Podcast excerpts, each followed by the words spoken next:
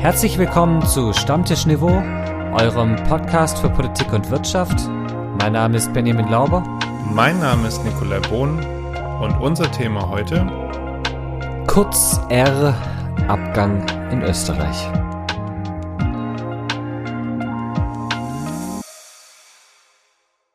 Grüß Gott, Bohn.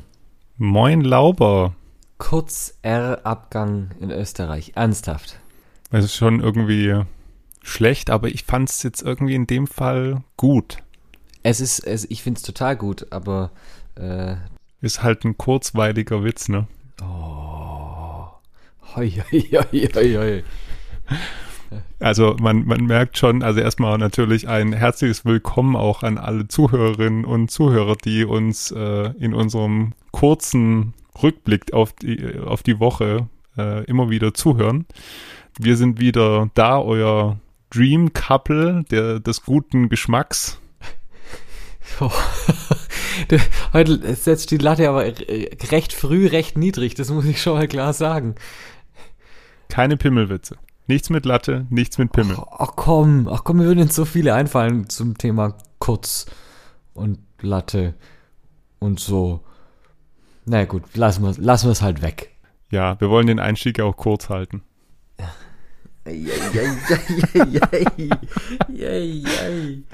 Oh, also ich komme mal mit, mit Allgemeinwissen um die Ecke, ja, äh, um, um das mal abzukürzen. Müssen wir nicht mit dem unnützen Wissen der Woche starten? Ja, meine ich doch. Nummer vier. Nummer 5. Fünf? Oh, wir sind schon bei fünf. Ja, wir Krass. hatten das heiße Wasser, wir hatten die kürzeste Autobahn, wir hatten das Blauwalherz und wir hatten den, die verärgerten Flusspferde. Stimmt. Jetzt kommt Nummer 5. Da Schnee offiziell als Sondermüll gilt, darf er nicht in Flüsse gekippt werden. Für die, für die Übergänge bist du da. Naja, alles ist noch im Fluss. Die Hm. Ampelkoalitionsverhandlungen, Entschuldigung, Sondierungen sind noch im Fluss. Äh, ansonsten fällt mir ehrlich gesagt da jetzt auch nicht so viel ein, außer vielleicht Kokain als Übergang. Drogen? Drogen. Legalized? Mhm. Mhm. Aber ja, also es wurde wieder fleißig verhandelt diese Woche. Äh, mal im Großen, mal im Kleinen. Dann war Scholz wieder in den USA. Konnte natürlich nicht weiter mitverhandeln, hat sich schon staatsmännisch vor äh, das Weiße Haus gestellt. So ein bisschen Touri-mäßig. Ein kurzer Abstecher nach Amerika. Oh, ja, ja. Also das, muss, das mit dem Kurz muss aufhören. Also da gehen wir nachher Du, drauf ver- ein, aber Vergiss es, 25 Minuten wird's jetzt hier immer kürzer. naja gut, das ist zumindest ist eine kurzweilige Sache. Also so, soweit stimme ich dir dazu.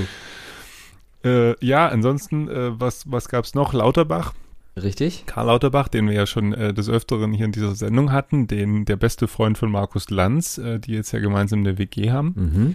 Äh, hat die äh, Legalisierung von Cannabis jetzt gefordert. Und daraufhin kam natürlich äh, Rainer Wendt, der äh, Leiter der Polizeigewerkschaft, auch direkt ums Eck und meinte, äh, dass das, sie das tunlichst vermeiden wollen würden. Ich finde es sehr spannend, dass der, der Rainer Wendt das so sagt, denn viele Polizisten auf ganz unterschiedlichen Ebenen sind ausgesprochen für die Legalisierung von Kleinstmengen an Cannabis, weil sie einfach unglaublich viel an Bürokratie ist und Aufwand äh, für eigentlich Sachen, die, naja, eben Kleinstmengen sind. Also von daher ähm, ist da vielleicht der Kopf und der Körper der Polizei unterschiedlicher Meinung. Ist ja auch dann wieder unterschiedlich, ne, wie die, die Landesregelungen sind. Äh, in Berlin zum Beispiel gilt auch eine ganz andere ähm, Untergrenze, Toleranzgrenze, in der keine Anklage oder Anzeige erhoben wird. Ähm, aber also die Frage ist halt, wie löst du dieses Problem? Willst du das Problem überhaupt lösen? Ist es überhaupt ein Problem? Da sind ja die Gemüter und Meinungen auch völlig gespalten. Ja, also ich meine, ich bin deswegen vielleicht dafür, damit ich es nicht mehr als Schulaufsatz von den Schülern lesen muss. Ich glaube, ich habe in den letzten, in den letzten sieben Jahren habe ich bestimmt, ach, ich weiß nicht, wie oft ich Legalisierung von Cannabis als Aufsatz lesen musste. Schrecklich. We call it a Klassiker. ja, absolute Klassiker. Aber manche Klassiker haben sich dann irgendwann auch ausgeraucht, quasi.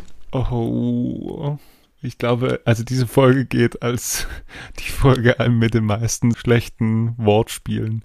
Ich möchte aber an der Stelle nur mal betonen für alle, ich war dieses Mal nicht derjenige, der angefangen hat mit den Pimmelwitzen. Ja, das war es dieses Mal du. Aber lassen, dann breiten wir den Mantel des Schweigens drüber. So oder so, ich finde, wenn Sie schon über die Legalisierung von Cannabis reden, dann können Sie doch am Schluss von den Koalitionsverhandlungen quasi zum Besiegeln doch eigentlich so einen Joint rumgeben, so als quasi Friedenspfeifenersatz. Aber bis dahin ist noch ein Stückle weit. Ähm, Außenpolitik scheint ja ein Problem zu sein, oder? Da werden sie sich irgendwie nicht so ganz einig. Also so richtig nach außen dringt ja nichts. Unser ähm, wertgeschätzter Ministerpräsident Winfried Kretschmann hat ja gestern, zweit, also gestern, vorgestern irgendwann die Woche ähm, so einige Aussagen getätigt, worüber man da gerade spricht. Und, aber ansonsten äh, ja nichts. Es ist schon spannend, oder? Sonst ist ja immer was durchgesteckt worden. Aber das hält dieses Mal. Mh, aber wir verweisen mal wieder auf eine unserer Folgen. Ähm, wir hatten ja, als es darum ging, okay, wo sind da jetzt Spannungsszenarien, Hotspots, die man erstmal auch dann gelöst kriegen muss, äh, haben wir ja nicht nur bei SPD und Linke gesagt, das wird außenpolitisch schwierig, sondern auch ja bei den anderen drei Parteien. Und jetzt müssen sie halt irgendwie die Hosen runterlassen. also ich äh, lasse jetzt einfach mal diesen Witz da auf dem Boden liegen und hebe ihn nicht auf. Äh, aber das ist natürlich in der, in der Tat recht. Also die Themen in der Außenpolitik sind schon Zankäpfel. Das 2%-Ziel der NATO, das Thema amerikanische Nuklearwaffen in Deutschland, ähm, Drohnenanschaffung für die Bundeswehr, der Mali-Einsatz, der verlängert werden soll oder muss in den nächsten Jahren. Wobei wahrscheinlich dieses letzte Thema, der Mali-Einsatz, Nick, das wäre doch auch mal ein gutes Thema für einen eigenen Podcast fürs Hintergrundwissen, weil dieses gesamte Thema Auslandseinsätze der Bundeswehr ist schon ein spannendes mm. und auch sehr komplexes. Das wird auf jeden Fall mal noch eine spannende äh, Folge werden, weil Mali ist ja dann jetzt auch dieser MINUSMA-Einsatz erst äh, letztens Jahr verlängert. Das heißt letztens, aber halt dann, ich glaube, dieses Jahr ist er erst verlängert worden. Also viel ich weiß, steht auf jeden Fall nächstes Jahr die Verlängerung an. Das kann sein, ja. Und da wird's ja auch wieder spannend, wie da die Konfliktlinien verlaufen, weil man muss ja schon auch konstatieren, dass der Mali-Einsatz eventuell einen ähnlichen äh, Drift annimmt wie Afghanistan. Ja, und das wäre natürlich verheerend. Und die Frage, die grundsätzliche Frage ist, was soll die Bundeswehr tun? Ist es eine Verteidigungsarmee? Ist es eine Armee, die innerhalb von internationalen Einsätzen auch Nation Building machen soll oder darf? Soll sie Konflikte befrieden oder äh, soll sie in Konflikten schlichten? Das sind ja alles Fragen, die äh, da offen sind was die Bundeswehr vielleicht mal schlichten könnte, um mal kurz noch den letzten Punkt äh, einzubringen, den ich, äh, was die Sondierungsgespräche angeht, noch einbringen wollte. Ähm, jetzt geht's ja, geht ja das Gebäsche schon los, so wie vor vier Jahren schon. Die FDP hat sich vor vier Jahren schon irgendwie sehr hm, entrüstet gezeigt darüber, als es darum ging, welche Fraktion im Bundestag nebeneinander sitzt. Normalerweise ist es ja so, dass die gemäß so einer klassischen Links-Rechts-Anordnung sitzen. Und dann hieß es irgendwann, ja, SPD und CDU, CSU sitzen nebeneinander in der Mitte und die FDP muss neben die AfD. Oh oh. Und jetzt äh, sagt die FDP, nö, jetzt wollen sie nicht mehr. Die CDU, CSU soll neben die AfD. Und du willst jetzt mit der Bundeswehr eine demilitarisierte Zone zwischen FDP und AfD schaffen? Ja, man kann ja vielleicht da einen Stachel Draht irgendwo hochziehen im Bundestag oder so. Die, die innerdeutsche Mauer nochmal. Ja, so ein bisschen. Ja, du weißt aber schon, dass äh, ein Bundeswehreinsatz im Inneren nicht geht, laut Verfassung. Ja, vielleicht kann man ja, der Deutsche Bundestag ist ja vielleicht auch irgendwo so ein gewisses Sonderhoheitsgebiet. Wie so eine Botschaft. Genau. Für den Bundestag gelten ja eh eigene Regeln in der Geschäftsordnung und dann kann man ja auch sagen, ja, zwischen den Fraktionen FDP und AfD muss ein Stacheldrahtzaun gezogen werden.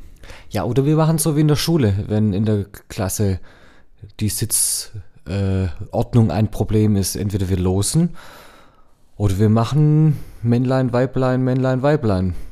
Das heißt, wir machen dann AfD, FDP, AfD, FDP, AfD, FDP oder wir setzen Richtig. dazwischen noch einen von CSU oder CDU. Genau. So machen wir das. Und damit es ein bisschen spannender wird, kommt einer von den Linken irgendwo als russisch Roulette mitten rein. Hm, schön. Schön, lieber Nick, ist jetzt auch ein sehr schöner Übergang zum nächsten Thema, denn das spielt in unserem schönen Nachbarland Österreich. Und wir haben jetzt mehrfach dieses Thema ange witzelt, ich weiß nicht, ob man das sagen kann, aber ich glaube ja, äh, in diesem Podcast. Es geht natürlich um Sebastian Kurz, der bis diese Woche Kanzler war in Österreich und es jetzt nicht mehr ist. Da wir der Meinung sind, dass ganz viele von euch da draußen das nicht so in der Schärfe mitbekommen haben, was da eigentlich abging, und dass wir mal äh, einen Blick über unseren eigenen Tellerrand, über die Alpen hinüber schauen, ähm, brauchen wir jetzt einfach ein wenig. Nein, nein, nicht ein wenig, ein kurzes. Ein kurzes Hintergrundwissen. Hintergrundwissen. Hintergrund. Hintergrundwissen. Hintergrundwissen. Deutschland hat seit 16 Jahren nur eine einzige Kanzlerin gehabt. Angela Merkel. Und sie hat in ihrer Amtszeit acht italienische Ministerpräsidenten in Berlin begrüßt. Bei den Bundeskanzlern unseres Nachbarlandes Österreich waren es bisher sechs verschiedene Amtsträger, die sie traf. Je nachdem, wie lange die Sondierungen noch laufen, wird sie vielleicht noch einen siebten kennenlernen, denn seit Dienstag ist Alexander Schallenberg der neue Bundeskanzler Österreichs. Doch wie kam Schallenberg in sein Amt, wo doch überhaupt keine Wahlen stattfanden und Sebastian Kurz bis letztens noch Kanzler war? Vergangene Woche wurden durch die Staatsanwaltschaft Ermittlungen gegen den bisherigen Kanzler Sebastian Kurz aufgenommen. Der Vorwurf, zwischen 2016 und 2018 soll Kurz Geld des Bundesfinanzministeriums aus Österreich natürlich, nicht bei uns, zur Finanzierung seiner eigenen Kampagne verwendet haben. Damals wollte er Parteivorsitzender der ÖVP werden, die Schwesterpartei der CDU in Österreich. Mit dem Geld sollen auch Umfragen von Meinungsforschungsinstituten manipuliert worden sein. Diese erschienen dann in Zeitungen, allerdings nicht als Werbung gekennzeichnet. So entstand unvermittelt der Eindruck, dass diese Umfragen wirklich erhoben wurden und keine Werbung sind. Es soll um 1,1 Millionen Euro Steuergelder gehen. Damit stand der Vorwurf der Korruption gegen einen amtsführenden Bundeskanzler im Raum. Die Opposition forderte schnell den Rücktritt, den Kurz aber sofort ablehnte. Die ÖVP führt die Regierung in eine Koalition mit den österreichischen Grünen. Auch der Koalitionspartner distanzierte sich scharf von Kurz. Nach langem Hin und Her trat Kurz dann am Wochenende von seinem Amt als Bundeskanzler zurück, ohne dies in seinem Statement explizit zu erwähnen. Sein Nachfolger wurde Alexander Schallenberg, der bisherige Außenminister. Die Grünen wollen die Koalition unter dem neuen Kanzler weiterführen. Kurz dagegen gibt bisher aber nicht klein bei. Er wolle Parteichef bleiben und ließ sich Mitte der Woche auch umgehend noch zum Fraktionsvorsitzenden im österreichischen Parlament wählen. Die Opposition spricht jetzt von einem Schattenkanzler und fordert einen Untersuchungsausschuss. Es gilt weiterhin die Unschuldsvermutung natürlich. Die Opposition fordert aber eine lückenlose Aufklärung der Vorfälle. Meinung. Meinung. Janik, nicht nur die Opposition fordert eine lückenlose Aufklärung der Vorfälle, auch der Koalitionspartner der ÖVP, die Grünen, fordern dies äh, und natürlich die Öffentlichkeit auch. Der Druck auf Kurz war ja plötzlich so groß, dass er zurücktreten musste. Aber wie sieht es denn aus? Ist er jetzt wirklich ein Schattenkanzler, wie es die äh, Opposition sagt, oder ist er jetzt wirklich raus? Was, was, wie hast du das gesehen oder wie siehst du das? Es ist ja schon ein bisschen merkwürdig von außen gesehen. Da werden wirklich schwere Vorwürfe gegen ihn erhoben. Man, man stelle sich jetzt mal vor, solche Vorwürfe würden gegen Angela Merkel erhoben werden. Ähm, das wäre schon harter Tobak. Ähm, egal, ob das jetzt stimmt oder nicht, aber es wären harte Vorwürfe im Raum, wo man sich dann fragen muss, kann man dann sich noch einigermaßen da rauswinden oder muss man dann sagen, okay Leute, passt auf, weiße Fahne, ich bin raus, äh, alleine um das Amt und die Würde dessen noch zu wahren. Und Kurz hat sich ja wirklich fast schon geweigert, irgendwie zurückzutreten und bis dann die Opposition auch angekündigt hatte, dass sie Anfang dieser Woche einen Misstrauensantrag im Parlament stellen werden, hat er sich dann ja am Wochenende dazu entschlossen, doch zurückzutreten, ohne das, das finde ich das Absurde, zu sagen, dass er zurücktritt, weil er ja irgendwie auch nicht so richtig zurücktritt. Und ich finde den Vorwurf jetzt an die ÖVP, dass jetzt Kurz irgendwo aus dem Hintergrund weiter versucht, auch Einfluss zu haben, berechtigt, weil er ist sowohl Parteivorsitzender als auch Fraktionsvorsitzender im Parlament. Und das sind natürlich zwei der höchsten Ämter, die eine ähm, Partei, die auch den Kanzler aktuell stellt, eigentlich haben kann. Zumal man ja auch sagen muss, der jetzige neue äh, Bundeskanzler Alexander Schallenberg ist hier so ein Stück weit auch ein zumindest enger Vertrauter von Kurz. Und von daher ist schon auch die Frage, inwiefern der jetzt äh, unabhängig davon auch vielleicht eine Aufklärung führen kann. Äh, die Grünen haben ein bisschen ein Problem in Österreich, denn sie sind hier als kleiner Koalitionspartner in der Regierung und natürlich jetzt auch ziemlich unter Druck. Will natürlich auf der einen Seite nicht eine funktionierende Regierung einfach so aufgeben. Andererseits ist jetzt plötzlich der Regierungschef weg und sie haben das zusätzliche Problem, dass der Bundespräsident in Österreich, äh, Alexander van der Bellen, auf ihrem Ticket, also auf grünem Ticket, Bundespräsident wurde und der sehr eindeutig Stellung genommen hat da dazu und gesagt hat, das muss jetzt aufgeklärt werden und er erwartet, dass die Bundesregierung äh, gescheit weiterarbeitet und gut weiterarbeitet und ähm, das sind jetzt die Grünen schon auch ein Stück weit unter Druck, dass das funktioniert. Und das auch zu Recht. Es hat mich, es hat mich wirklich überrascht, dass die Grünen da weitermachen.